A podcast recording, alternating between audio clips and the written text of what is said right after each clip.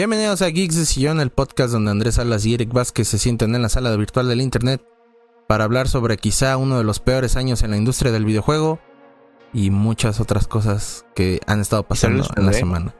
¿Cómo estás, mi estimado Andrés Salas, alias el Spotty? Aquí andamos, aquí andamos, este, dándolo todo en la vida y peleando todavía con persona para sacarles un video próximamente, solo en cine. Solo en cines. Este, ¿qué has jugado, güey? ¿Qué has hecho esta semana? ¿Qué es lo que has visto? No sé. Esta semana mm, me dediqué a no gastar mi dinero en comprar más juegos. Este. Ah, eso siempre dices, güey. Terminas comprando como 20. No, no, no. Ahora sí ya es verdadero, güey. Tengo 17 juegos por acabar y 13 libros que leer. Que de hecho lo que he estado No mames, ese cabrón. leyendo. He estado leyendo. Pero hablando de juegos, he estado jugando The Master Chief Collection con unos amigos. Acabamos Halo 3 OST y acabamos Halo 3. Ayer en la noche iniciamos el Halo 4. Una vez más, también este, ya sigo todavía con el Persona 3 Reload. Y, y ya es todo lo que he jugado. Ya ni he jugado Fortnite. Ahora sí que es la única actualización es que ya no he jugado Fortnite. Está bien, está bien. ¿Y no has visto nada así en el cine o algo, no? No, ahora sí que le, te, digo que le he metido todo mi tiempo libre a, leer, porque tengo 13 libros que acaban. que también tú qué pedo, güey, pinches ahí. Tienes un chingo de libros, tienes un chingo de backlog, y en tu backlog son puros juegos de 40, 60 horas o más, güey. O sea, qué pedo, güey. Me gustan las cosas buenas, cabrón, y que fuera jugador de Call of Duty.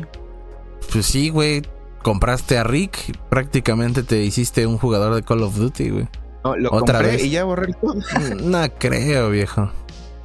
Pero bueno. Lo borré, Ah, poco sí, Tilly. Pero al rato. No, no, no güey. Pues ya, pues ya sé, güey. Pues no mames. Pero bueno. Este, yo. ¿Qué has leído, visto, olido, saboreado, deleitado? Yo, este, fíjate, casi no he jugado nada nuevo ni nada.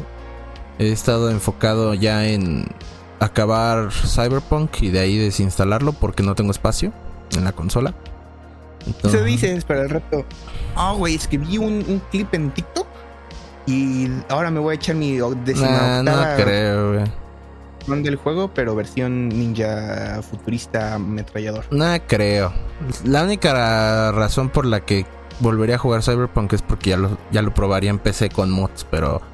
No, ahorita sí ya me quiero tomar un descanso de, Cyberpunk. O sea, ya me aventé dos vueltas, que sería la primera, cuando probé la actualización por primera vez. Y la segunda para hacer el video. Entonces, que digo, todavía no la acabo, me faltan unas misiones, pero ya prácticamente se va a acabar. Y lo voy a ya platinar al 100%. Ya me faltan como unos 15 logros por ahí. Entonces lo quiero platinar y ya de ahí desinstalarlo para ya darle a mi backlog. Pero si no, no he jugado. Lo que sí he visto es este. The Ones Who Live de The Walking Dead. Ya la, la empecé. Ah. Empecé los dos primeros capítulos. Eh, de momento va bien. Tengo mis quejas, pero. Pero bien culera. Nah, pero tampoco está, siento yo tan, Lo único que me imputó fue lo del inicio, pero de ahí en fuera está bien. Sí, como que eso es algo que todo el mundo esperaba, sobre todo los que son fans de, The Walking Dead del cómic. Como que eso ya lo esperábamos desde hace un montón, que ahorita es como, ay, ¿ya para qué, güey? Desde literalmente la tercera temporada. Sí, o sea, tal cual era algo que se esperó desde hace mucho y fue como, eh, pues gracias, pero no gracias a mí personalmente si no, no me gustó. Igual a fans de Walking Dead, pues sí les late que se traigan esos, esos, esos detalles del, cómic, pero a mí personalmente no, no me latió. Y de momento la serie va bien. Nada más han salido dos capítulos y va bastante bien. Em, también esta semana voy a empezar la serie de Halo, ahorita que ya van cinco capítulos, si no mal recuerdo. Ah, sí. Eh, bueno, yo también he estado viendo The Ones Who Live y Halo. Pero para mí la serie de Halo sí está peculiar. Es que tú no le sabes a esa madre, pero bueno. Este. Eso. Y ya, o sea, prácticamente te digo, no he jugado casi nada nuevo. Solamente, pues, Fortnite Festival, porque. Ahorita. No, aparte le metieron a rolas. Eh, el jueves le metieron como nueve canciones nuevas. Entre ellas está ah, Blink. La de Blink Blink 182 o Blink 182. También metieron una de 21 Savage, está buena. Eh, de las canciones más difíciles para tocar en, en la voz. O sea, cuando, porque sale, cuando sale la parte de ese güey, no mames, sí es como, no mames, no latino a nada, güey. Entonces, este, pues eso, pero pues, tampoco es como que te sea muy relevante. Entonces te digo, ahorita pues sí me quiero enfocar más en eso. Y este, pues veré Dune para traerle mm. reseña de eso y ya. Ah, la parte 2, te iba a decir la primera. No, no, no, la parte 2, güey, pues la que acaba de salir. Y yo pensé, yo mínimo, yo para mí dije, pues voy a volver a ver parte 1, porque yo no me acuerdo de nada, para ver la parte 2. Pero no, me eché el video del Fede Lobo de 20 minutos. y no mames, me ahorró como 3 horas de película aburrida. Ese, güey. Pues eh, fíjate que era lo que también estaba pensando. Porque, pues aparte, pues, ya no me va a dar tiempo.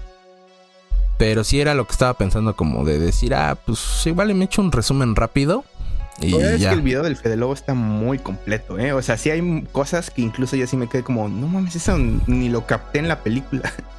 No, pues porque te estabas durmiendo. Oh, que la chinga.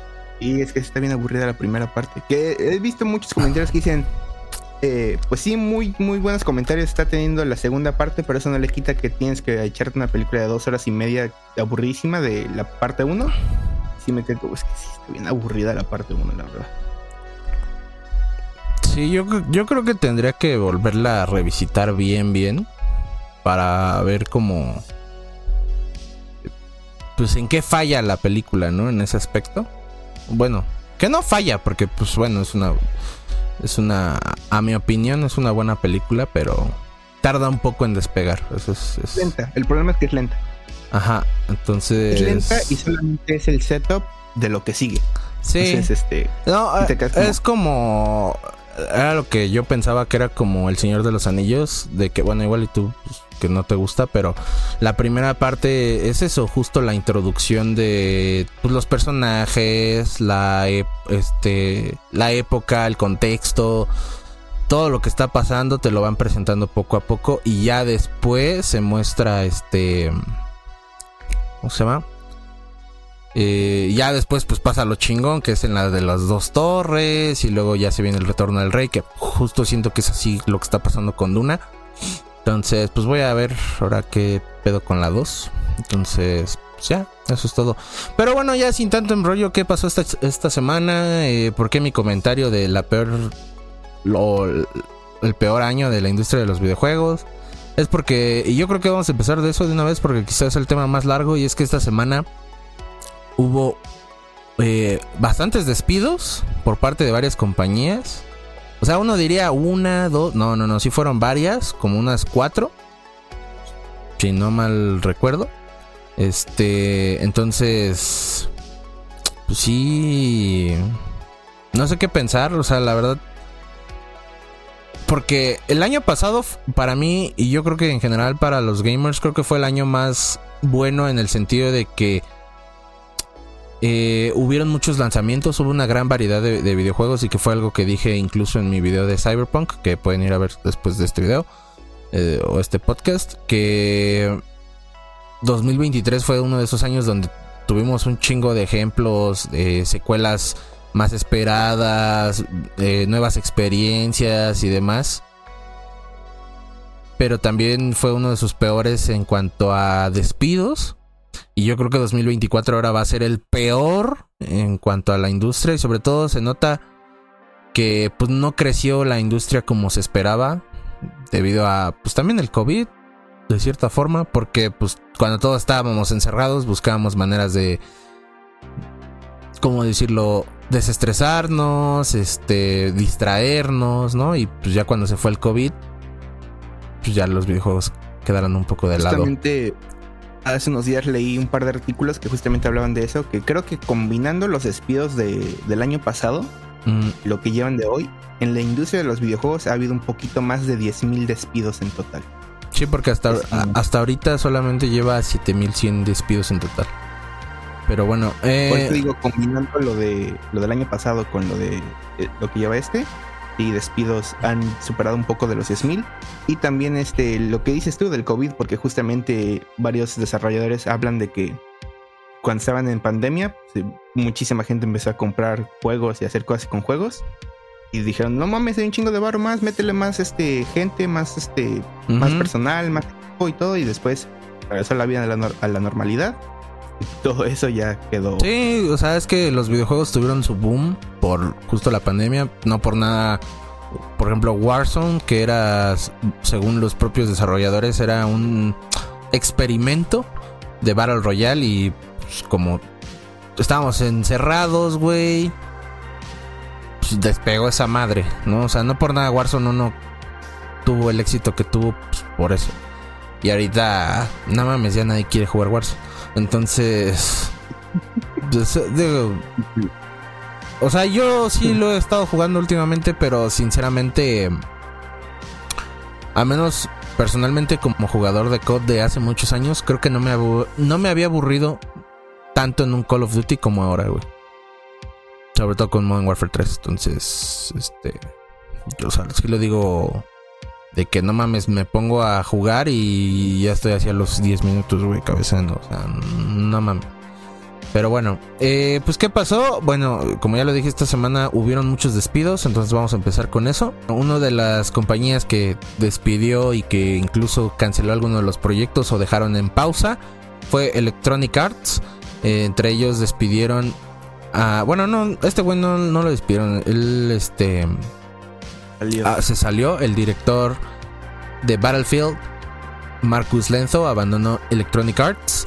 Él se, él se unió al estudio después del lanzamiento de Battlefield 2042 y él ahora se enfocaba en hacer una campaña para la siguiente experiencia de Battlefield. Él estaba haciendo como que, porque para quien no sabía, Battlefield, al menos en los primeros cinco juegos, tenía campaña y la dejaron por un momento y ahora la querían volver a retomar. Pero este director acaba de salirse y pues en general Electronic Arts sufrió un recorte de personal de 670 personas, si no mal recuerdo. Y eh, también pues muchos de estos proyectos quedaron en pausa eh, otros ya los cancelaron. Uno de estos proyectos que no se sabe realmente bien si está cancelado o si está este eh, en, pausa es el juego que ya habíamos reportado aquí una vez, que fue el de Star Wars del Mandaloriano, que mucha gente no sé por qué, y sobre todo medios, se me hizo muy raro que titularan como que el juego del Mandaloriano refiriéndose a Din Djarin, cuando ya había quedado claro de que el juego no se iba a centrar en Din Djarin. Eso ya se había dicho, pero no sé por qué lo siguen reportando como que el juego del mando que todo el mundo conoce se canceló. Yo creo que pues, para clics. Yo, por ejemplo, el comentario que tengo que hacer, que incluso te lo dije a ti, que dije que EA sí sacó un comunicado y ya salieron los correos también internos. Y en ningún momento creo que se menciona la cancelación de estos juegos. Eh, algunos sí, otros quedan en pausa o no se sabe qué van a hacer con ellos. Ah, lo que voy es que el mínimo el que yo había visto, eh, oficial de EA, nada más decía que iban a haber este, despidos y porque ya sabes, el varo no, no alcanza para todos, entonces tenemos que hacer recorte de personal, pero sí me quedé como, ah, caray, ¿de dónde están sacando todos estos medios diciendo que el Star Wars y ahorita creo que más juegos que vas a mencionar ya están cancelados en pausa indefinida o, o van a este, tardar más. Pero sí me quedé como, ah, caray, ¿de dónde están diciendo esto? Y, bueno, también salieron más detalles de este juego del Mandaloriano, que en este caso era, pues, jugar como un Mandaloriano, o sea, no Din. Pero aparte sería eh, combate muy rápido gracias a los jetpacks. Eh, ser perseguido por o perseguir recompensas en toda la galaxia. Eh, los principales enemigos eran variados de soldados de asalto, todo lo que tiene el imperio en general. Este... Mm, los enemigos tipo jefe incluían peleas contra los AT-AT y los AT-ST.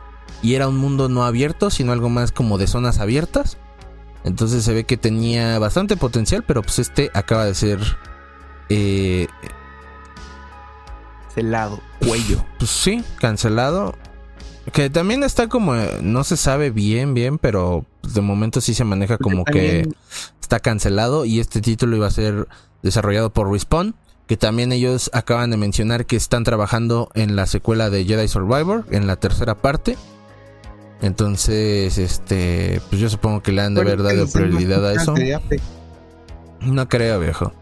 Este, pero yo supongo que han de ver. A lo mejor está en pausa y lo que van a hacer es darle más prioridad a la secuela de, de Jedi Survivor. Entonces, no sé.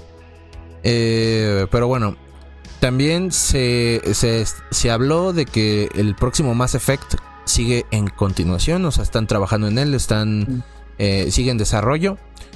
Y BioWare actualmente también se está centrando en crear un nuevo Dragon Age. Ajá. Y bueno, eh, la experiencia de la cual les hablé del, del director, la, la, campaña que iba a hacer para el Battlefield, por lo por de momento, sí está eh, cancelada esa. Esa sí está, o sea, esa no está en pausa, no, sino que tal cual esa está cancelada por completo. Dicen que este, al parecer EA, el siguiente Battlefield de EA va tener, va a seguir la fórmula de COD, el cual es va a sacar un modo de juego gratis, están diciendo que va a ser un Battle Royale y va a ser un tie-in, como, o sea, un juego doble, pues, o sea, vas a poder jugarlo gratis, el Battle Royale. Y también si gustas vas a poder comprar la campaña, que bueno, estás diciendo que ya quedó cancelada, pero van a, vas a poder jugar un, estilo de campaña o algo que te vendan. Y el multiplayer si pagas los 60 dólares extra. Y lo que están diciendo es que por lo que se, por lo que han dicho hasta el momento, es que va a ser un Battle Royale de 64 personas y con un visito de regreso a sus raíces. Esos güeyes no este, aprenden.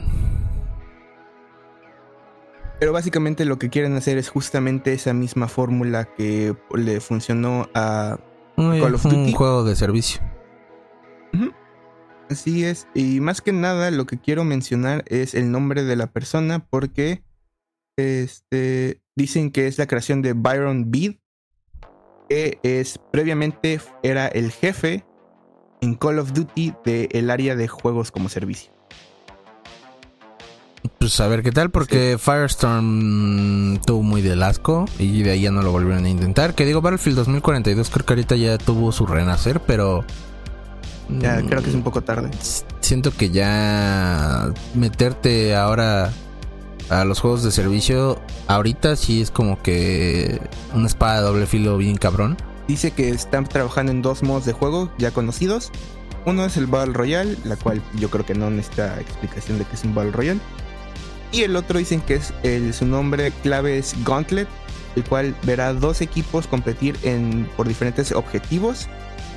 Y el que tenga, este, perdón, no dice dos equipos, dice varios equipos. que van a haber varios equipos compitiendo por diferentes objetivos. Y el que tenga la menor puntuación después de un tiempo será expulsado de la partida. O sea, te, te, van a dar cuello. Entonces, es como, entre menos puntos tengas, vas a ser descalificado. Y, y así. Pero eso es lo. Eso es lo que se tiene planeado en teoría para el siguiente Battle. Otra de las compañías que tuvo un recorte de personal fue Supermassive Games. Esto debido a un, bueno, un reporte que trajo Bloomberg, en el cual juego eh, Supermassive Games, que son los creadores de The Quarry, Until Dawn y The Dark Pictures Anthology, tuvieron un recorte de 90 personas, es decir, un 30% de su plantilla. Esto fue lo que ellos pusieron en sus redes sociales. Ah, como resultado estamos entrando en un, periodo de consulta que anticipamos que resultará en la pérdida de algunos de nuestros colegas. Esta no es una decisión que se haya tomado a la ligera con muchos esfuerzos realizados para evitar este resultado.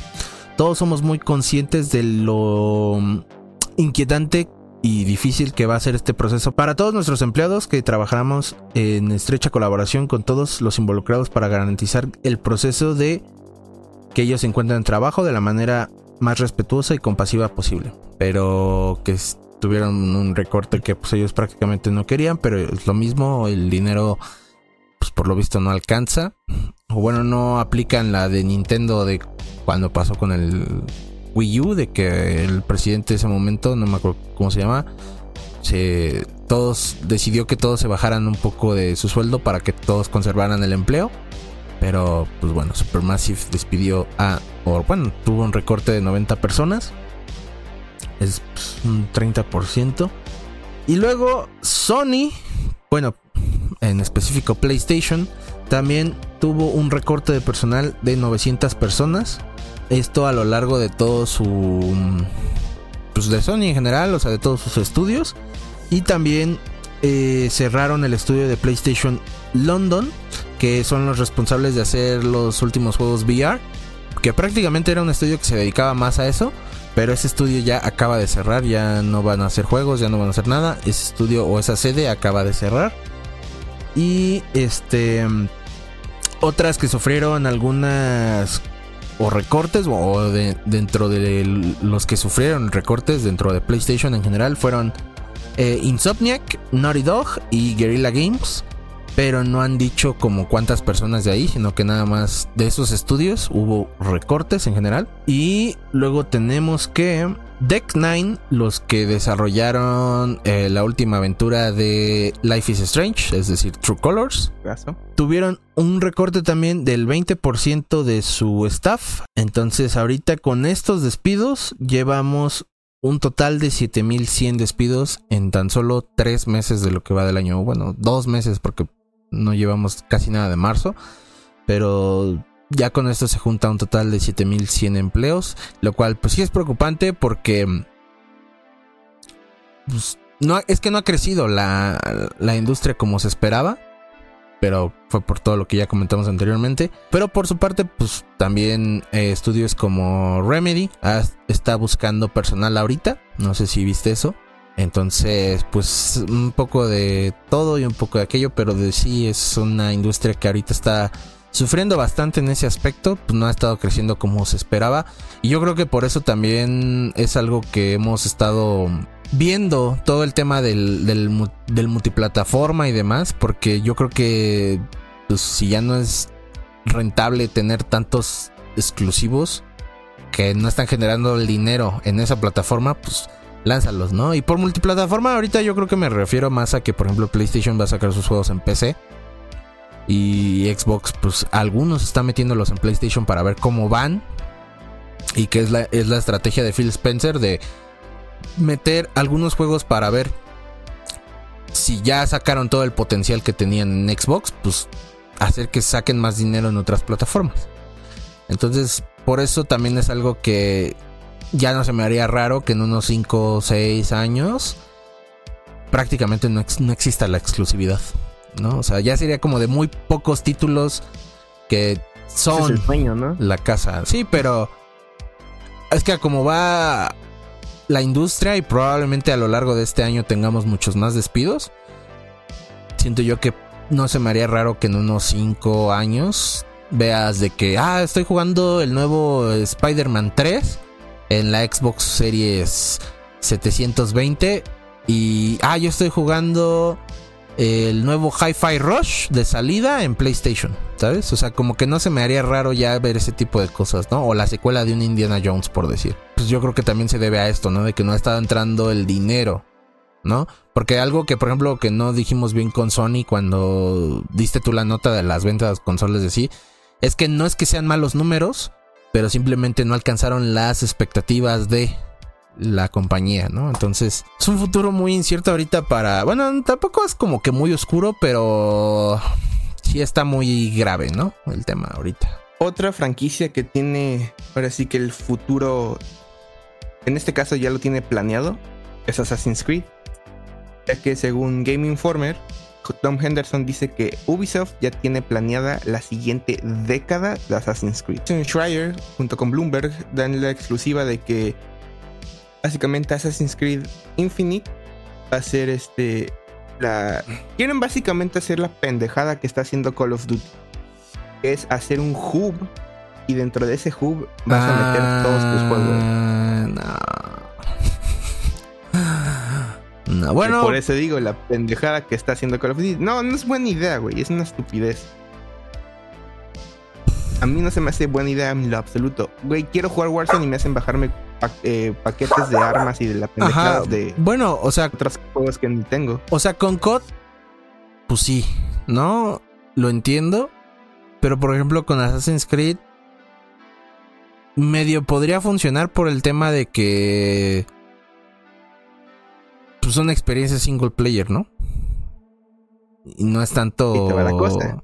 Ah, si van va a costa. multijugador, chinga su madre, güey. Ya no, no, ya no les tengo fe, ¿eh? Bueno, para empezar, mostraron tantito gameplay.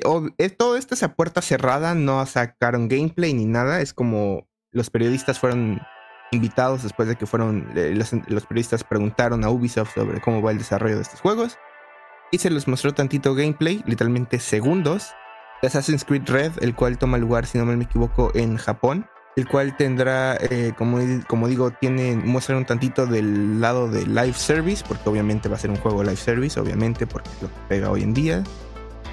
Pero básicamente lo que quieren hacer es poner un, como dije, un hub de Assassin's Creed. Entre estos mostraron tantito lo que es el intercambio, así lo llaman ellos, the exchange. Lo cual es una manera muy glorificada y de cambiarle las palabras de una tienda de cosméticos, No mames. donde vas a poder comprar cosas para los diferentes protagonistas de los siguientes juegos.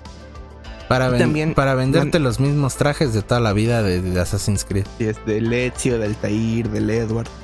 Ajá. Y también está, vieron lo que es una pestaña de sincronización. ¿Qué será esta sincronización? Pues déjame decir, decirte, estimado, que la sincronización no es nada más y nada menos que un pase de batalla. ¿Por Este, qué, güey? Pero lo que ellos dicen es que van a ser chiquitos sin impacto en la historia. Una vez más, Ay, van a pues- ser puros cosméticos. Pues sí, güey, pero pues no mames. O sea, Lo que ellos quieren venderte y donde creo que aquí es donde quieren hacer el, el dinero es este. Eh, bueno, aparte de los minipases de batalla, quieren venderte también DLCs de historia individual. Entonces, este, eso va a estar interesante. Eso es lo que se tiene planeado en los años próximos, o sea, recientes, lo más cercano, pero yéndonos un poco más a futuro. Planean sacar Assassin's Creed nuevo cada dos años. O sea, técnicamente el año que entra debería salir. Si seguimos esa lógica, porque el año pasado salió Mirage. Este año en teoría no va a haber nada. El año que entra, si seguimos lo que según esto Ubisoft dice que van a hacer. Porque eso también habían dicho con COD y ya están diciendo que este año sí va a haber COD. Este. Dice que eh, va a haber. Está el proyecto. Todos estos nombres son, son nombres clave. clave, o sea, no son, no son oficiales. Eh, o sea, no se va a llamar así el juego. Pero luego está el Assassin's Creed Invictus, el cual va a ser una oferta de multijugador, No. el cual está planeado para 2025. Hex está planeado para 2026. Y el, el- este último, Hex, eh, dicen que técnicamente es la historia más oscura que Assassin's Creed ha contado y tendrá un protagonista femenino cuyo nombre es Elsa, el cual según esto dice que es el primer protagonista femenino desde Assassin's Creed Chronicles China.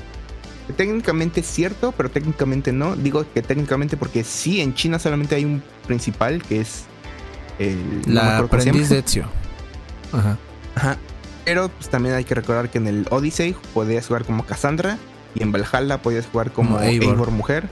Pues sí, Entonces- pero ya ves que ahí hicieron su cagadero de, no, es que aquí hay dos protagonistas y luego así de, no, es que Cassandra sí es la protagonista de, oh, que tu puta. Bueno, ya voy a jugar este Valhalla.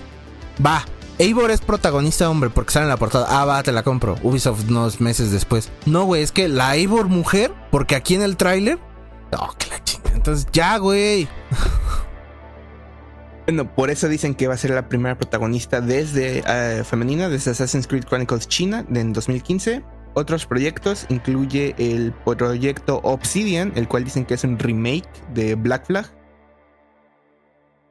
Proyecto Nebula, que dice que está basado O sea, no- en India. No funcionó su chingadera de Skull and Bones y mejor hicieron un remake de. No mames, eso era lo que tenían es que hacer desde el puto principio, güey, en vez Es de. lo que tengo miedo. Remake, porque aquí dice remake, pero muy bien Ubisoft puede decir, vamos a hacerlo remaster. Y ahí van con su Ezio Collection 2.0, el cual no sé si lo has jugado, pero creo que... Aunque sí corre mejor, sí se ve peorcito. Técnicamente sí podrían hacer eso. Y te voy a decir por qué. Assassin's Creed 3, Assassin's Creed 4. Y metes el rogue de chingadazo. Y ahí tienes otra trilogía, güey, que tiene que ver con, con todos esos asesinos. Es más, metes también el, el Unity, porque tiene que ver con Connor. Chingó a su madre. sí podrían hacer eso, ¿eh? Es lo que te digo, por eso tengo miedo, porque yo jugué los, remaster, ajá, los remasters de, de la Ezio. Los de Ezio Collection y se juega mejor, pero se ven horribles. Sí, era lo que estaba viendo que todo el mundo se está quejando y que de hecho es mejor, o sea, si tienes Xbox, que juegues con los, retrocompatibles. Ajá. Digo, no sé cómo esté la versión del Assassin's Creed 3, porque ese también le hicieron remaster, ese sí no sé si se ve mejor, se juega mejor, si de plano es una mierda. Pero bueno, siguiendo dice que tienen otro que se llama Assassin's Creed Nebula, que el setting dicen que es India en el aquí me confundo porque dice basado en India, Imperio Azteca y culturas mediterráneas. No mames, ya desde cuando les pedíamos uno en México y apenas lo van a sacar y es en la y es en la época que nadie quería, güey.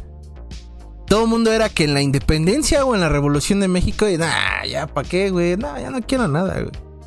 Luego está Assassin's Creed Raid, el cual dicen que es un free to play, cuatro jugadores co-op, experiencia PvE. Lo cual a mí me suena es como un Assassin's Creed Unity 2.0. Ay, ojalá. Güey, es que Así lo habían hecho bien, güey, con el Unity. ¿Por qué chingados no volverlo a hacer? Se tardaron mucho, güey. O sea. Pero bueno. No, hemos acabado, estima. Faltan dos, títulos más. No, ya me voy a la. y queda Assassin's Creed Echoes. Este sí, como te digo, como ya son los títulos muchísimo más a futuro, nada más tienen planeado que sea otro título multijugador. Y para acabar, tienen un remake más de un Assassin's Creed, el cual todavía no han decidido. Mames, pobre Assassin's Creed. eso es ah. la década completa de Assassin's Creed. Assassin's Creed se volvió el Call of Duty de Ubisoft, güey. No mames, o sea. Es que. Yo la neta sigo pensando, güey. Probablemente no voy a. No no toque más que uno de esos que vayan a salir. Chance. Porque no he tocado ni un Assassin's Creed desde Syndicate, güey. Ni uno. Yo los que he jugado... Bueno, creo que yo he jugado todos, excepto el Odyssey el Rogue. Bueno, y el Mirage, porque se acaba de salir y no planeo gastar dinero en mierda.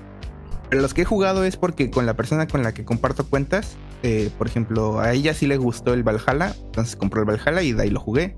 El Origins lo compré cuando compré el, Xbox One X, había una oferta de que por cada mil pesos que comprabas te regalaban 100 en la tarjeta de la tienda. Como compré el, el, One, One X creo que eran 11 mil pesos, me alcanzaba para un juego y me compré ese lo terminé vendiendo el juego físicamente porque estaba bien culero el Origins. Sí, güey. Y el, el, este. la verdad es que está bien culero. Si lo poco que he visto de Mirage también se ve bien feo. No entiendo, pero esa es la cosa. La gente que creció con Assassin's Creed no está jugando estos juegos. Es una gente nueva entrando a estos Assassin's Creed y dice, están buenos, porque no, ahora sí que no jugaron los anteriores. Fíjate que, bueno, yo tengo un compa, saludos que siempre ve los programas, este, que jugó el Mirage y me dijo, pues, sí regresan mucho a lo, a lo Assassin's Creed clásico, pero no es como que el gran juegazo, pero tampoco es un pésimo juego, sino como que está intermedio. O sea, está mejor que Valhalla y que, y, que el Origins, pero mm, tiene algo que no termina de, ¿sabes? Ahorita que mencioné el Valhalla, me acuerdo que el otro día, ah, cuando estábamos hablando de Island, me, me invitaron unos amigos así X a, a, unirme a platicar un rato y nada más le dije, güey, estoy jugando contra amigo, ¿qué pasó? Dice, nada, nada más te quiero preguntar porque veo que tienes tiempo en el Valhalla, ¿está bueno? Digo, güey, acabé toda la campaña con todos los DLCs y te puedo decir, no está bueno. Digo, si, te, si esa recomendación y esa reseña así a grandes rasgos después de alguien que jugó todo el perro juego no te dices, ah, bueno, pues chance no le doy la oportunidad. ¿Qué digo? Denle la oportunidad, cada quien puede decir si les gusta o no. Pero sí es, algo que digo, no mames, es que jugué todo Valhalla y aún así te puedo decir que a mí no me gustó para nada. Pero algo que siento que siempre me gustó a mí mucho eran los multijugadores de Assassin's Creed. Tanto el del Unity, que era cooperativo, tanto como los del, creo que era Brotherhood, después este, sé que en el Black Flag también había, en Revelations también y en el 3. En Revelations creo. en el 3, ok. Era el multijugador que eres PvP, porque el del Unity ese era PvE, era hacer misiones comparativas. en, los otros mencionados eran ahora sí que jugador contra jugador. Esos me encantaban, ¿no sabes cuántas horas le metí a esa madre? Yo creo que más que la campaña. Sobre todo el del Brotherhood. Es lo que estaba platicando con otro amigo. Si llegaran a meter el modo de juego ese de que es el de se busca, en el según esto, en el Assassin's Creed Free to Play multijugador, me lo bajaría en putiza. Porque es un modo de juego que a mí sí me gustó. No sé.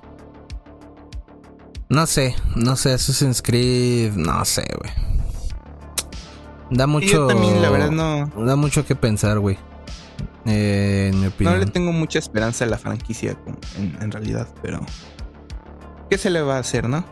Pues sí, y bueno, ya para entrar en otra eh, cosa, eh, esta semana salió de que Grand Theft Auto 6 entraría en su última etapa de desarrollo para que el juego llegue a salir entre marzo y abril de 2025. Este, y esta semana Rockstar Games pidió a todos sus empleados que regresaran a la oficina 5 días a la semana a partir de abril por razones de seguridad y productividad, mientras pues ingresan en la última etapa de Grand Theft Auto 6. Pero los empleados pues obviamente no están este pues muy entusiasmados con la idea porque para quien no sabía todo esto se hizo bueno, cuando fue lo del COVID se mandó a muchas personas a home office y en general ese formato se como que les gustó más y pues muchos desarrolladores de videojuegos empezaron a trabajar desde sus casas, entre ellos pues los de Rockstar Games. Y bueno, a través del sindicato de IWGB Game Workers, eh, que fue incorporado a Rockstar, pues los desarrolladores de GTA 6 critican esta decisión de pues, eliminar el. Si no me equivoco, ese IWG es una unión. Es un sindicato. Este.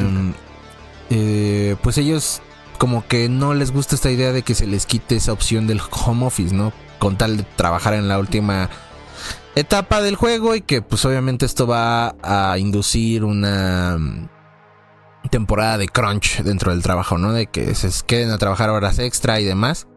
Pero yo supongo que también lo hacen por el tema de que no quieren que se les esté filtrando cosas, ¿no? Entonces, como pues el güey que tenía ahí su pues a su hijo y que el güey grabó el tráiler que estaba editando y pues el tráiler se les filtró y el y el anuncio se les fue a la chingada como tal, ¿no? Porque pues sí sacaron el tráiler, pero no era como lo querían hacer, ¿no?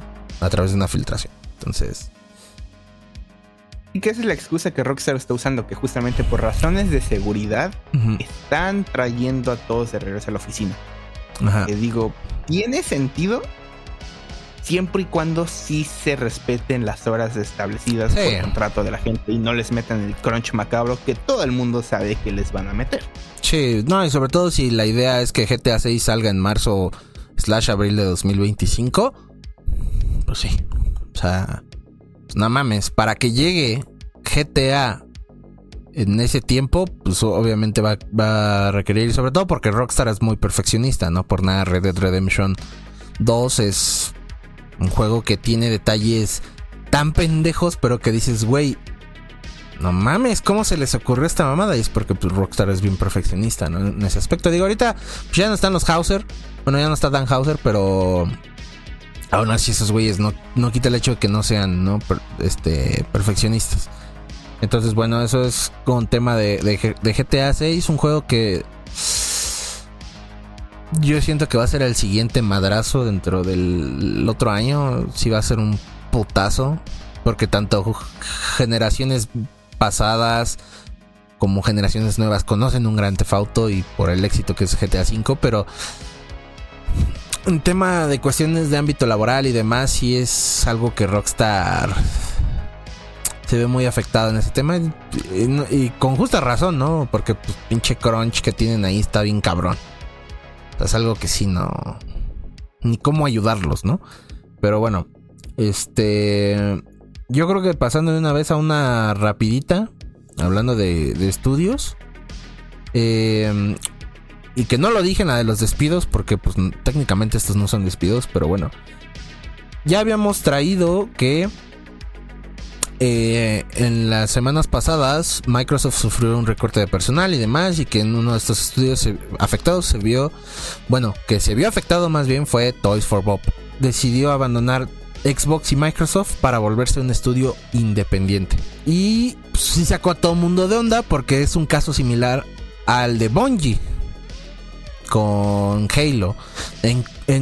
pero ¿cómo va a estar el desmadre? Bueno, cuando pasó con Halo y Gears of War también, Microsoft compró esas dos IPs y dejaron ir a esos estudios. Esos, estudios vendieron las IPs y se fueron de, Microsoft por completo. Por eso Halo y Gears of War son de Xbox, pero eran desarrollados por otros estudios. Entonces, Toys for Bob, quien tiene o que quien tenía las licencias de, de Crash Bandicoot, Spyro y demás, ya se van a hacer un estudio independiente, ya no van a tener ellos como tal la IP, sino se la va a quedar Microsoft. Pero eh, algo que estaban diciendo es que aún así el estudio se podría asociar con Microsoft para el siguiente juego. Que por el teaser que dieron, podría ser Spyro 4. Esa es la, la nota con Toys for Bob. Entonces veremos qué sucede eh, en general. Porque Ah, siento que mucha gente está como pues decepcionada porque es un buen estudio que tenía el potencial para trabajar en otras IPs dentro de Microsoft. Y, por eso como que la gente no está ahorita como contenta justo por ese detalle, porque dijeron, güey, Toys for Bob sin pedos pudo haber hecho un Banjo Kazooie. Entonces ahorita como que la gente está así de, no mames, se les fue un pues se les fue un estudio y hicieron lo mismo que con Bungie, que cuando Bungie se fue, pues era un gran estudio que solo les dejó la IP, pero ya, porque al final de cuentas, al final de cuentas 343, que son los que ahorita están encargados de Halo, pues han tenido un trabajo, vamos a decirlo, no decepcionante, pero agridulce. ha sido un agrandale, justamente yo creo que es la palabra agridulce, sobre todo por todo lo que han tenido que recortar, hacer y deshacer. Sí, porque por ejemplo Halo 4, que fue la primera experiencia fuera de Bungie, eh, bueno, con Halo, con Master Chief como protagonista, por un lado la, la campaña encantó, pero el multijugador como que quedó a medias y luego Halo 5 encantó el multijugador, pero la campaña no le gustó a nadie porque nos ven, o sea, te vendían algo que no terminó pasando dentro de la campaña, ¿no? Y luego Halo Infinite fue un caso en que multijugador estuvo chido, pero se tardaron un putero en, sacar este nuevo contenido y, y prácticamente en esos primeros meses la gente pues dejó Halo Infinite para jugar otras cosas y la campaña a pesar de que llegó tarde sí tuvo su boom, tuvo muchas personas que les gustó, pero es lo mismo. No ha sido una experiencia totalmente satisfactoria. Y lo mismo con Gears of War. Este Gears of War Ultimate Edition fue un sí como, ah, no mames, este fue un, un remaster chingón. Slash eh, casi remake. Pero llegó Gears 4 y campaña nadie le latió, pero el multijugador sí. Llegó Gears 5, campaña chingona, multijugador. Mmm, entonces, es lo mismo que pasó o que piensan que va a pasar con estas IPs, porque Microsoft se las quedó. O sea, Microsoft ahorita tiene Spyro, tiene a Crash, tiene, o sea, tiene un chingo de, IPs de Toys for Bob, pero la gente está pensando en qué va a pasar con Crash, qué va a pasar con Spyro, qué tal y si aplican un Halo 5 o este un Gears 4 que sean experiencias que no, no terminen de agradar a la gente. Ajá, entonces. Creo que el problema que ha tenido justamente esos estudios es que no dan experiencias sólidas y completas. Eh. Siempre dices, como, el claro ejemplo lo dijiste, la campaña del Gears 4 la gente no le latió, pero el multi sí. La campaña del Gears 5, aunque a mucha gente también he visto que no le latió, a la gran mayoría sí le latió. El multi no. O sea, es como si tuviéramos, ahora sí que la gente quiere un perro Frankenstein de si tuviéramos la campaña del 4, el multi, digo, la campaña del 5, el multi del 4 y el modo horda del 3 y quién sabe qué, es como, ah. Sería el Gears perfecto, ¿no? Pero pues no. Sí. Entonces, este. ay, no sé, no sé, este. ¿Qué digo? Yo creo que tiene buenos estudios Xbox y que le pueden dar esas IPs, pero justo es eso qué tal y no te entregan algo, ¿no? Porque también la gente, a pesar de que pues, sí está como que esta decepción y demás, creo que Crash Bandicoot 4 o Crash 4 fue el ejemplo de que no todos siguen apoyando estos juegos. Porque Crash 4 es muy buen juego, Pero no, no, pero no tuvo el éxito que Activision quería, güey.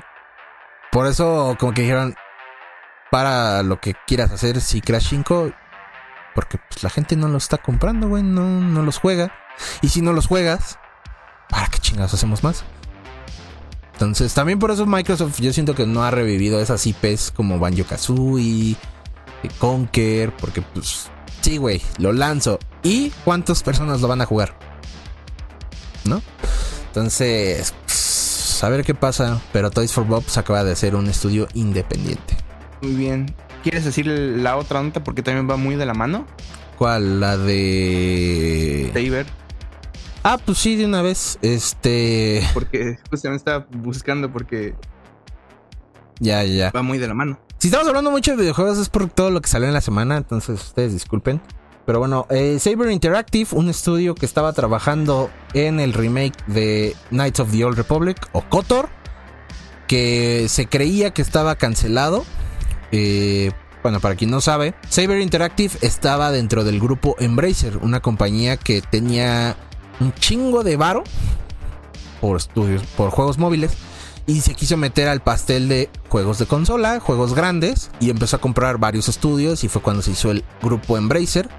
Pero, pues ya sabemos qué pasó, el estudio de Saints Row se fue a la chingada por el último Saints Row que sacaron y demás, y ahorita están sufriendo muchísimos recortes y entre estos, pues muchos de estos juegos que se iban a, salir se quedaron en pausa o se cancelaron, como eh, uno de Deus Ex y probablemente algunos de Lara Croft que todavía o siguen en desarrollo o siguen en pausa.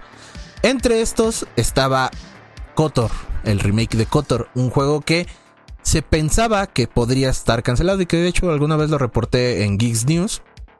Y bueno, pues este, este estudio, Saber Interactive, abandonará el grupo Embracer comprando de cierta forma su libertad por nada más y nada menos que 500 millones de dólares para convertirse en una empresa privada. O sea, alejándose de ese grupito. Y han anunciado que Kotor sigue vivo, que no lo, no lo cancelaron, que sí están trabajando en él. Pero, eh, pues no se sabe, porque a, final de cuentas este es un movimiento muy grande para los costos de Embracer, porque pues sí le va a llegar dinero que quizá necesite para mantener los demás. Pero esa es la cosa. Interactive bueno, Saber Interactive. Quién sabe cómo le vaya a ir después, ¿no? Con, con Kotor, ¿no? Porque pues Kotor en su momento, pues no mames, fue un gran juego de, de Star Wars y en general. Pero ahorita si no lo saben hacer bien, puede provocar que el estudio le vaya muy mal y... También ya llevan años trabajando en este, ¿no? Porque según yo, mi mala memoria, creo que llevan cuatro años. Creo que sí, creo que. No, creo que tres. Creo que tres. Pero. a ver qué pasa. Ellos ya prácticamente compraron su salida de ahí. Así como. Me hace, me hace muy bizarro pensar que. En un momento llegó a ser como, ah, ya son parte de un grupo más grande, tienen más paro, hay más oportunidades y ahora como que, por ejemplo, con Toys for Bob y Saber Interactive he visto que mucha gente está diciendo, huevo, bueno que ya no sean parte de ningún grupo, que no sean parte de Xbox, PlayStation, PC, NetEase, este, Embracer, lo que sea. Dicen qué bueno que son independientes.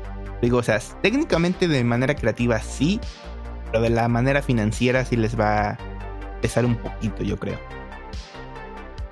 que sí son cambios muy fuertes. Sí, sí, sí. Entonces veremos qué, qué tal le va a, a Saber Interactive. Híjole. No sé.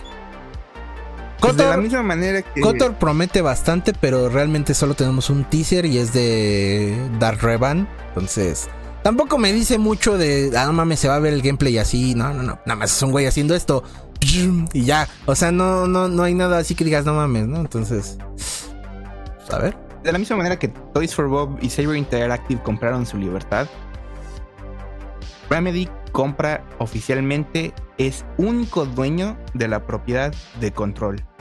Porque para los que no sepan, el juego de Remedy Control fue hecho eh, por Remedy y, eh, por parte por 505 Games, 505 Games o 505 Games, como quieran llamarle. Pero a partir del 28 de febrero, Remedy sacó un comunicado diciendo que le compró de manera organizada, de buena manera, no se pelearon, no hubo nada.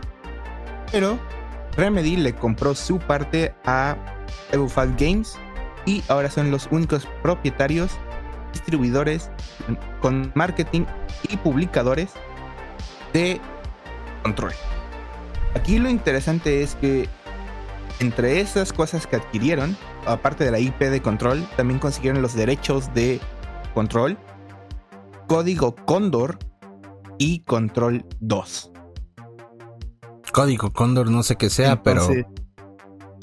Bueno, y lo de Control 2, pues creo que sí se veía venir, sobre todo si... Pues si jugaste el primero, básicamente, ¿no? Porque dejan mucho a la imaginación y el final sí está como que muy abierto. Pero es que es la cosa con sobre todo con Remedy. Porque todo el mundo dijo eso de Alan Wake, que ahora sí, hoy en día decimos, sí, güey, ahí está Alan Wake 2. ¿Recuerdan que esperamos que como 15 años por un Alan Wake 2? O sea. Bueno, es que Alan Wake es un. Yo creo que es un caso aparte porque Alan Wake en su momento no tuvo las ventas que Remedy quiso. Y Sam Lake pues, sí, sí estuvo muy decepcionado a tal punto de que no pensaba en traer una secuela de Alan Wake. Que fue algo que él mismo ha dicho en algunas entrevistas de que no tenía, no, no tenía pensado hasta que se tuvo la oportunidad y no mames, el juego le fue muy bien. Creo que es el caso de Control a medias, porque cuando salió Control, yo lo con, yo conocí Control porque tengo un amigo que es de Hueso Colorado Remedy. Todos los juegos de Remedy los ha jugado, Quantum Break, Alan Wake 1, el American Nightmare, los, todos los DLC, Max Payne, así todos. Entonces, fan de Hueso Colorado de Remedy. Y él fue el que me dijo, ya salió el nuevo juego de Remedy. Yo decía, ¿hay un nuevo juego de Remedy? Sí, ya es Control. Y sí vi que mucha gente, la poca gente que lo jugó, lo amó. Entre esos yo cuando lo jugué cuando ya estaba en Game Pass. Muy buen juego, yo creo que es, sin haber jugado Alan Wake 2, es mi juego favorito de Remedy. Este, pero sí vi que mucha gente, muy poca gente en realidad lo jugó. Ahora no sé si de manera económica les haya ido mejor que con Alan Wake 1, peor que Alan Wake 1, porque digo, comparándolo eso con el hecho de que tardaron como 10 años, 15 años en hacer Alan Wake 2, yo sinceramente no esperaba Control 2. Digo, no lo han anunciado, pero mínimo ya tienen los derechos de autor de Control 2.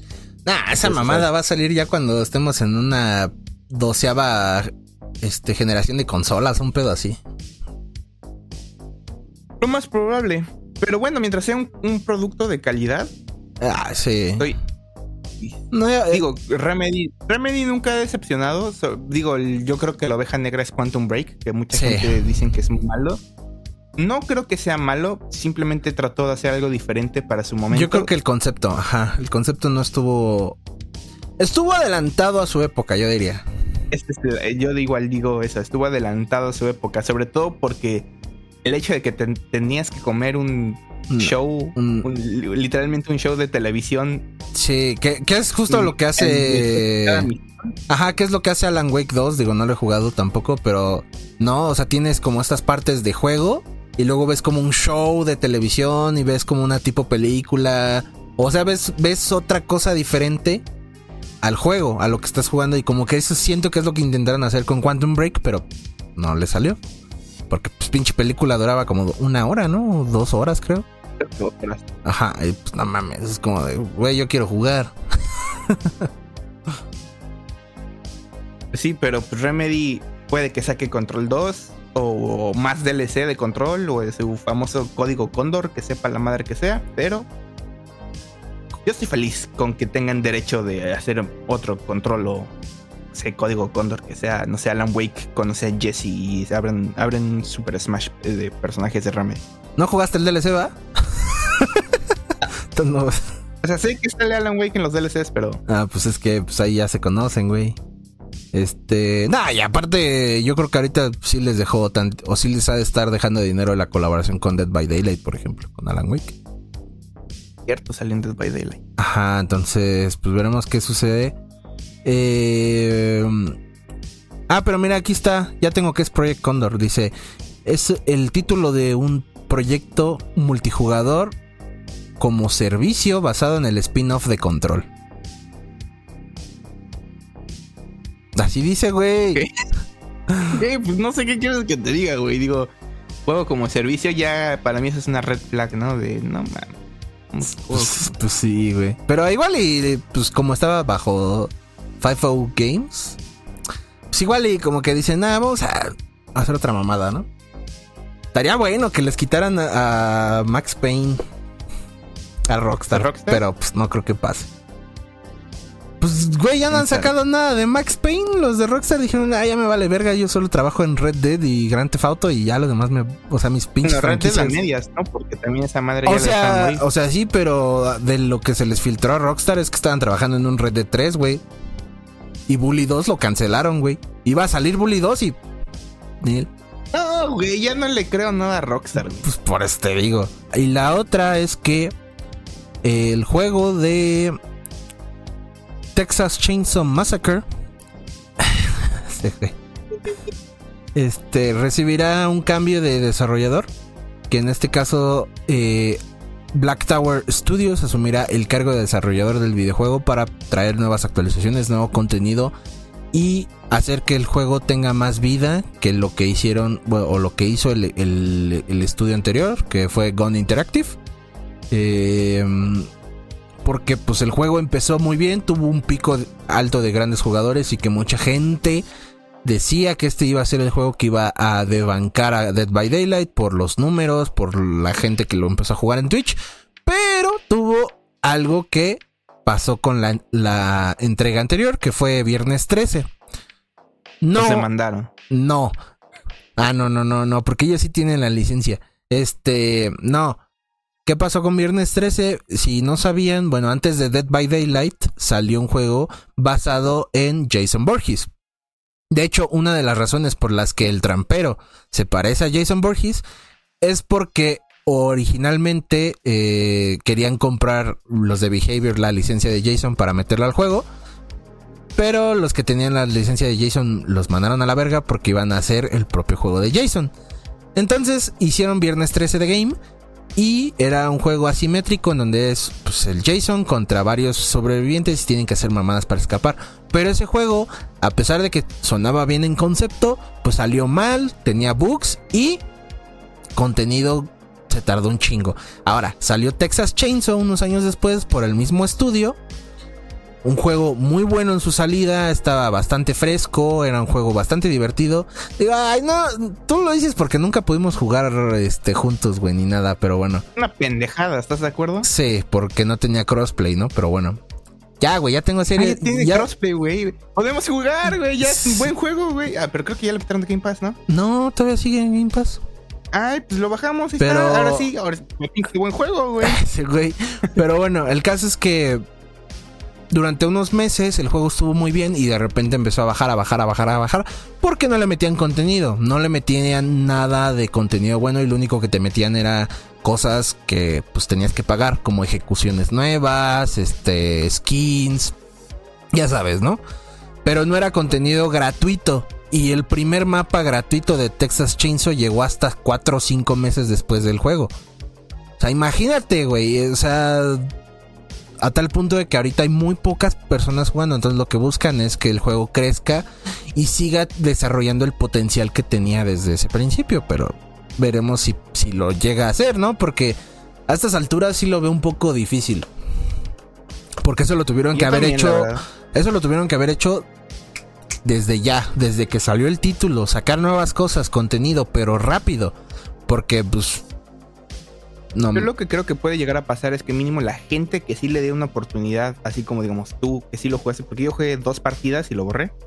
Porque la gente que lo jugó así, no sé, unas 30 horas y dijo, está bueno, pero pues ya no hay nada que hacer y se fueron, yo creo que esa gente va a regresar. No creo que va a ser un, un va a revivir tanto, no sé, tipo No Man's Sky, pero sí creo que la gente que le metió tiempo va a regresar. Si lo hacen bien. Sí, si lo hacen bien, se puede convertir en un buen juego, pero ya esas son todas las que yo tengo de eh, videojuegos. Yo me voy rápidamente. Nintendo demanda al emulador Yuzu Ya que el Yuzu es un emulador de Nintendo Switch. Ahora, obviamente la emulación, donde yo tengo entendido, ilegal. El problema que Nintendo está demandando no es porque sean, em, estén emulando los juegos de Switch, no es porque en esta plataforma de Yuzu habían juegos que ni siquiera, ni siquiera habían salido de manera oficial. ¿Es emulador de, Switch esa madre? Sí. No mames, pues con razón. bueno, sí. O sea, yo pensé que era emulador de Nintendo de los viejitos. Yo no sabía que. En general, no, no es de Switch. No mames. A ver, pásalo. Ah. Dice, esto se fundamenta en que durante el lanzamiento de Tears of the Kingdom hubo hasta un millón de descargas antes del lanzamiento del juego oficial. No, Al mismo tiempo que el apoyo del Patreon de Yuzu se duplicó. Pues básicamente es lo que Nintendo está demandando. No el hecho de que sea un emulador, no el hecho de que estaban lucrando con ahora sí que software técnicamente, hasta donde sabemos, robado por parte de Nintendo. Porque como bien dicen, ya había un millón de descargas, digamos que si el juego te salía en 60 dólares, tú que Yosu te lo vendía 15 dólares, muchísimo más barato. Entonces, eso es lo que está demandando Nintendo. Digo, sí es una gran demandota. No Por otro lado, rápidamente este güey ya guarda la página para el rato bajar. Ah, güey, pues sí, güey. Este, Hidetaka Miyazaki, el director de creativo, bueno, el director de Elden Ring y la franquicia Dark Souls, en excepto Dark Souls 1 y Dark Souls 3, este, afirmó que es muy posible, dice, existe una probabilidad muy alta de que delegue la responsabilidad de dirigir algún Souls en el futuro. Reconoce esto. Y esto fue lo que mucho sorprendió mucho a la gente. No tanto que este güey dijo, posiblemente ya no esté haciendo los Souls, sino el hecho de que dice, personalmente creo que fue un gran proyecto para nosotros y que sin él no habría surgido muchas conexiones e ideas que siguieron adelante e hicieron avanzar la serie, hablando respecto sobre Dark Souls 2. Lo digo porque cuando salió Dark Souls 1 fue un gran boom, salió Dark Souls 2 y la cosa es que ese no fue hecho por Miyazaki, ese fue hecho por Yui Tanimura. Este, el de Cyberpunk. Ah, este. Yui Tanimura, Tomohiro Shibuya. Que estos dos, digo, no he jugado Dark Souls 2, pero sé que es la oveja negra de la saga, de la trilogía, porque mucha gente dice que es el más difícil y porque tiene muchas cosas que en el Dark Souls 1 no estaban, las cambiaron o cambiaron muchas cosas de Dark Souls 1 para el 2. Entonces te digo, es la oveja negra porque no a mucha gente le gustó. Y esa es la nota. Y ya por último, para cerrar con videojuegos. Eh, esta nota siento personalmente a mí no me interesa mucho, pero sé que puede que a la audiencia le guste, sobre todo porque como estamos en un canal hispanohablante. Básicamente, durante la revista, en la revista B-Jump se revelan nuevos detalles del videojuego de Bandai Namco y Spike Chunsoft, el cual básicamente da a entender que cada personaje va a tener diferentes estilos de pelea. Cosa que digo, se veía venir, pero lo que fue más interesante es que dice, según la información, Goku será, eh, se especializará en combate cuerpo a cuerpo y en atosigar al rival con movimientos veloces. Podrá utilizar la técnica del Kaioken para potenciar sus golpes y usar la teletransportación para cortar distancias. Por otro lado, el príncipe de los Saiyajin se enfocará en ataques a distancia y ráfagas de ki, como su Garlic Ho y Big Bang Attack. Además, podrá recuperar energía más rápido. Y esto es lo que interesa a la gente. De acuerdo con las traducciones no oficiales del nuevo número de la revista B-Jump, los jugadores podrán ajustar su estrategia en el calor de la batalla con las transformaciones de los personajes. Esto indica que cada variación tendrá un estilo de pelea propio.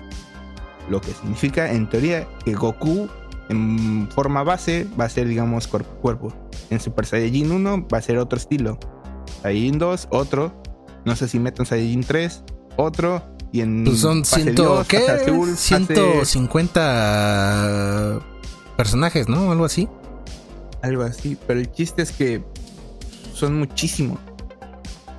Cada, dicen que cada eh, personaje va a tener su estilo de pelea diferente. Yo lo que supongo se refieren. Tiene sentido esto más para mí es que digamos. Cada Goku va a ser diferente.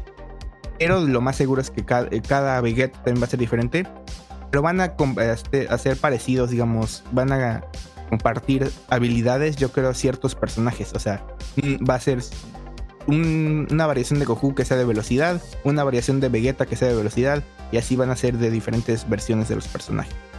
Pero ahora sí, ya no tengo de el ex director de diseño David Bonderhart de Treyarch, estudio de Call of Duty, se acaba de aliar con NetEase y acaban de hacer un estudio completamente nuevo llamado Bullet Farm.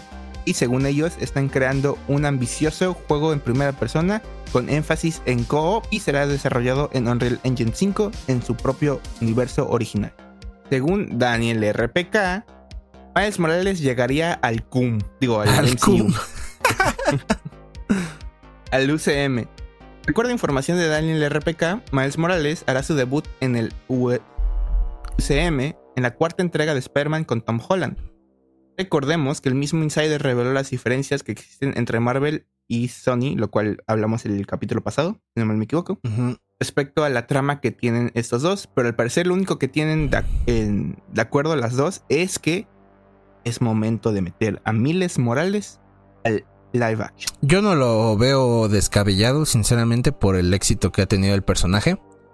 Pero justo está este pedo. Y se me hace que Sony se la va a pelar y no les van a dar su película multiversal. Porque yo lo vería más eh, como Spider-Man de PlayStation, en el sentido de que haces una historia más basada en Peter y de ahí le vas metiendo como esos guiñitos a... Pues, ¿Qué digo? Ya metieron a Childish Gambino, ¿no? Como Prowler, pero no se me haría raro que en la película tuvieras algo como Spider-Man de PlayStation 4 en el que Miles de cierta forma se ve involucrado con Spider-Man, ¿no? Que pues aparecen algunas misiones, cinemáticas y demás. Bueno, pues en la película yo creo que estaría por ahí Miles Morales sin poderes y ya después como toma un Miles Morales en el UCM. Una post créditos. Sí. Yo sinceramente aunque siento que está bien, es que. Vaya, siento que eh, Peter Parker en el MCU sigue siendo muy joven. Ya. Sigue siendo muy joven. Porque eso es, la, eso es lo que gusta de, Miles Morales. originalmente él no tenía Peter Parker, ¿verdad? Porque como él es del universo Ultimate, ya había fallecido y todo eso.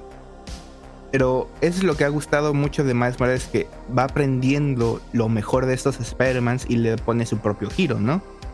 Aquí siento que apenas el Peter Parker del MCU va a aprender a ser el Spider-Man correcto. Ese es el problema que yo le veo. Entonces, este, mínimo yo siento que sería muy pronto para sacarlo en una... Una película. entrega. Pero tal vez para escena post créditos y para la quinta película ya desarrollarlo como, ok, ya Peter Parker ya está bien desarrollado, vamos a iniciar a desarrollar a Miles para, no sé, meterlo en el próximo Young Avengers o lo que sea pero pues va a estar interesante. Ahora también va a ser interesante quién quieren que sea para Miles Morales, porque no sé si ha escuchado que la racita de Estados Unidos está sugiriendo a Jaden Smith. No, yo había visto que sugerían más al güey de Stranger Things. Bueno, también ese recientemente lo empezaron a sugerir, pero cuando primera vez se mencionó la idea de sacar no, no, no, se vaya a la verga ese güey, su pinche papá. No, Smith, más reciente metieron al de Stranger Things la racita de acá, los mexas, hemos estado empujando por el Benny Emanuel, creo que se llama el actor. Ah, sí, también. Yo creo que, o el de Stranger Things o ese güey. Pero no, no, no. Jaden, Smith no. No, o el de Stranger, o, el de Stranger Things o el, el Benny. El Benny. Mi compa el Benny. Mi compa el Benny. Que no ni, ni a escuchar esta madre, pero es mi compa. Por otro lado, tenemos que Dan Lin, el productor detrás de películas como la película de Lego, las películas de Sherlock Holmes con Robert Downey Jr. y Jude Law, las películas, las nuevas de It, y más recientemente, el productor detrás de live action de Avatar The Last Airbender, es el nuevo cabecilla del departamento de películas en Net. Este, esto es noticia relativamente nueva, ya que está este, no suplantando, iba a decir suplantando, pero no, no suplantando es reemplazando a este Scott Stover, el cual dejó un espacio vacío en enero de este año. Entonces no tiene mucho tiempo desde que, desde que se fue. Y lo más importante es que dicen que Dan Lin no es este extraño en el mundo de Netflix, ya que él ya ha producido y ha hecho varias cosas con Netflix. pero lo que leo en ese artículo no me gusta para nada. ¿Por qué? Porque dice que cosas que ha producido es en 2017 hizo la película de terror para Netflix Death Note, cual está malísima. Pero en 2019 eh, hizo, este, produjo la nominada al Oscar película dramática de Los Dos Papas. Two Popes. Y, más, y como dije recientemente, eh, hizo la, produjo la adaptación a live action de Avatar The Last Airbender, el cual es número uno en 92 países y contando. Entonces mucha gente está diciendo que puede que sea bueno, puede que sea malo, pero pues eso Mira, es la, al final de cuentas es, es la. de darle. A, a, final de cuentas es la chamba del productor, güey. De hacer, de producir las películas que, que él vea eh, interesantes, ¿no? O sea, muchas veces, pues ya que los directores cambien cosas al final del guion y demás, cuando ya se les haya dado el dinero, pues ya. Eh, yo siento que es una buena apuesta. Tiene, yo siento que tiene más proyectos buenos que malos. Uh -huh. Pero, pues tampoco hay que decir, nada mames, ya se cargó a la verga Netflix. No.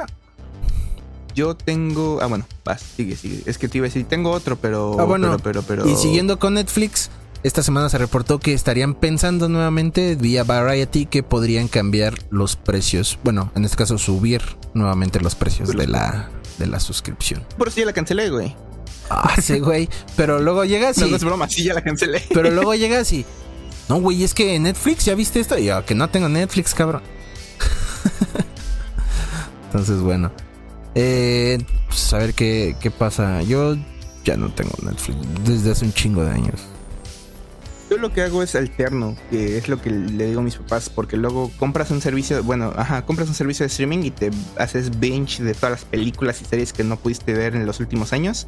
Fue lo que hicimos con Netflix y ahorita cancelamos Netflix y vamos a contra contratar H, bueno, ya es HBO, vamos a contratar Max para darnos todo lo que no hemos visto en esa plataforma.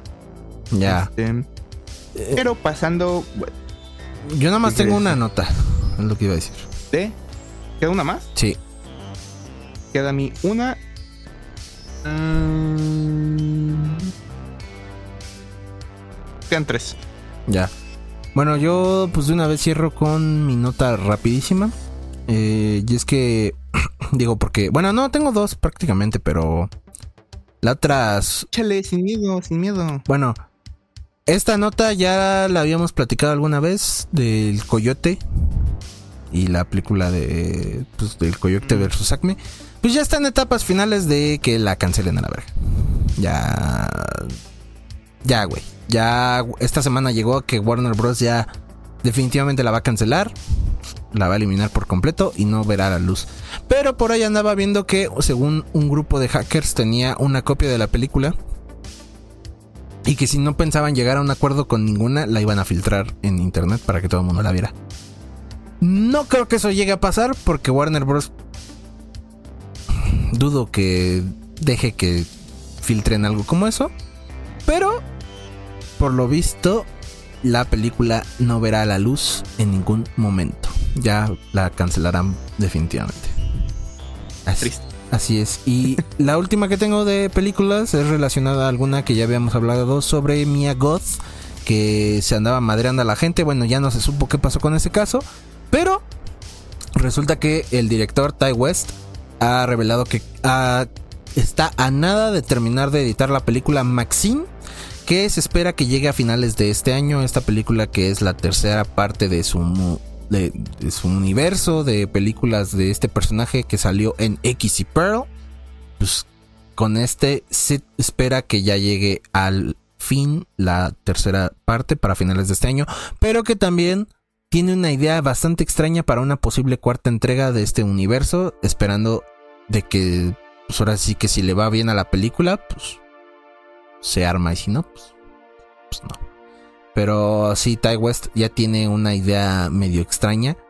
Este, yo voy a pasar al anime porque tengo tres notas rápidas. Eh, en capítulos pasados hablamos sobre durante la, la mezcla, la, la, unión de Funimation y Crunchyroll, la gente de Funimation está perdiendo acceso a sus librerías digitales. Piece, en, hubo una entrevista en The Verge ah, con el presidente de Crunchyroll, Raúl Purini, y este, hablando sobre cómo planean este, compensar a los usuarios que van a perder su acceso a sus librerías y cómo va- van a ser compensados con un valor apropiado. Una copia, una copia digital o podrían ser darles acceso a alguno de nuestros servicios donde podrán accesar a estos. Otro que se nos ocurre es darle descuentos o suscripciones para que de esta manera puedan accesar al catálogo de Crunchyroll donde podrán ver sus, sus series favoritas. O sea, básicamente está diciendo que sí ya no vas a tener acceso a tu biblioteca digital, pero te podrán dar descuento en Crunchyroll para que la puedas streamear esa... esa... No quiero nada. Ah, ni lo pago yo. No, pues ya para qué, ya no quiero nada. Porque...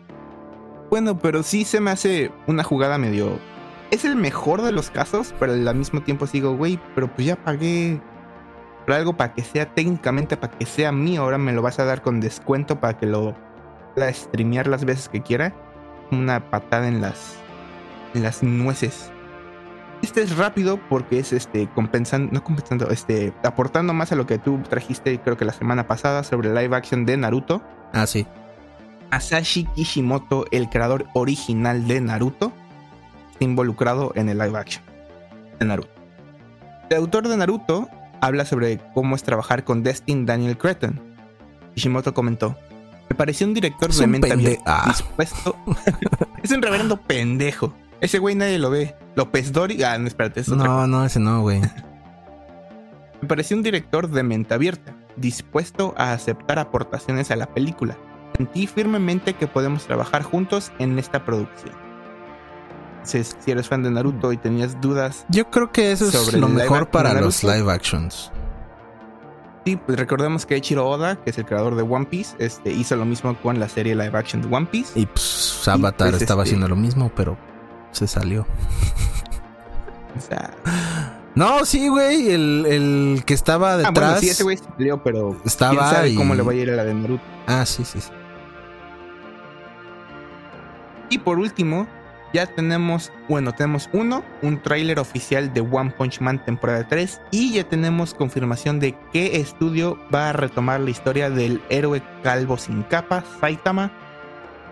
Y para desgracia de mucha gente va a ser JC Staff, los cuales hicieron la segunda temporada de One Punch Man. Uh, no. La temporada que nadie quiso, ellos van de regreso. Ahora, aquí hay un tema de controversia porque como es muchas veces en la industria del anime, cuando sacan un tráiler, es un tráiler comisionado. O sea, es un tráiler que se lo dan a otro estudio que solamente les van a decir, tú solamente haces el tráiler, Ah, ya. O sea, Métele- sí, no, no. métele todos los huevos a este tráiler y nosotros ya vamos a hacer el anime. El tráiler se ve relativamente bien, no quiero decir que al nivel de la primera temporada de One Punch Man, pero se ve bastante bien. Y la gente ya está diciendo, pero si es un tráiler que comisionaron aparte, significa que JC Staff nos va a dar la pendejada de One Punch Man temporada 2 una vez más. Pero no sé, yo la verdad estoy feliz de que sigan la historia de Saitama. Digo, creo que la hab- hablé un par de veces. Yo empecé a leer el manga, pero sí dije, no, mejor me voy a esperar el anime. La primera temporada muy buena, la segunda no es mala, pero sí es mucho más abajo que la primera. Y esperemos que esta tercera mínimo se ponga a la par de la primera. porque Vaya, vaya, está muy buena la primera. Pues muy bien, ese fue el parche semanal de esta semana. Vaya la redundancia. Este es Spot y redes.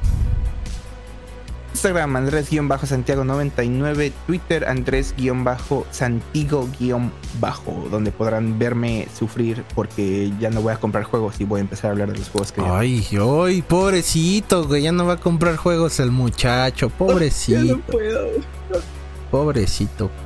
es cierto.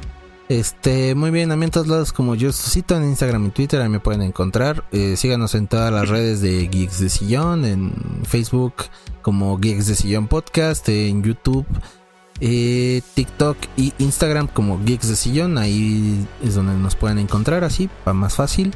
Y si están aquí en YouTube, pues suscríbanse, denle like. Si les gusta este tipo de contenidos, eh, ahí pueden ver los otros videos que hemos hecho en el canal. Y pues nada, otro domingo informativo, Spotty. Domingo.